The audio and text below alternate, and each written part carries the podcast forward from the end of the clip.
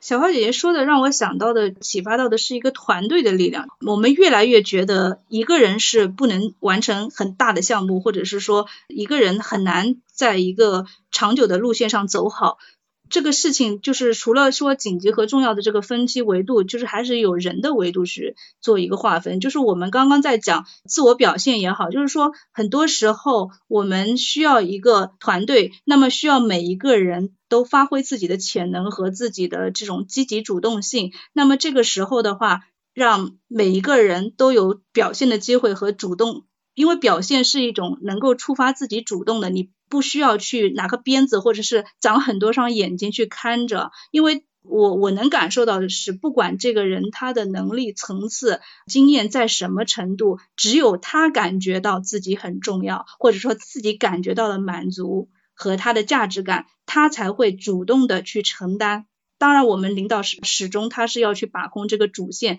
但是他可以放松掉很多。重要不紧急的东西它会变多，这样的东西其实是是是好的，那么可以减少很多又紧急又重要的事情必须自己去去去盯着，这就是发挥到让别人的价值和别人的主动性被激发的比较好的一个状态，就是一个团队的状态。那么如果说领导太过于强势，或者是别人的这种主动性和这种需求没有得到满足，就仅仅是领导觉得，哎，我很牛，没了我这个团队就动不了，那种领导就会疲于奔命。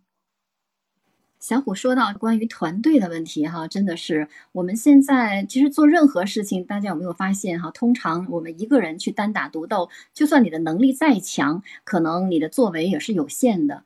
任何事情我们都需要一个团队的合作，所以去激发团队的每位成员的潜能。其实我们每个人的潜能都是巨大的。有一些调查也好，或者有一些比较呃知名的人士也好，哈，他们讲，可能我们每个人的一生当中，我们所开发那个潜能，可能还不到我们自己本身的。不同说法都有哈，有的说十分之一，有的说可能不到一半。不管怎样，其实说明我们每个人。还有很大的可以被开发的，但是如何能够被开发？一方面是我们自己的主观的能动性，很多优秀的人他都是自我激励的，就是我们擅长自己去调动自己。那么还有呢一部分可能就是被别人来开发的，你需要有一个好的领导、好的伯乐，有领导力和管理能力的这样的人，可能我们自己的潜能也会被更充分的去开发出来。非常好哈，又给我们带来了这个团队管理方面的一些想法。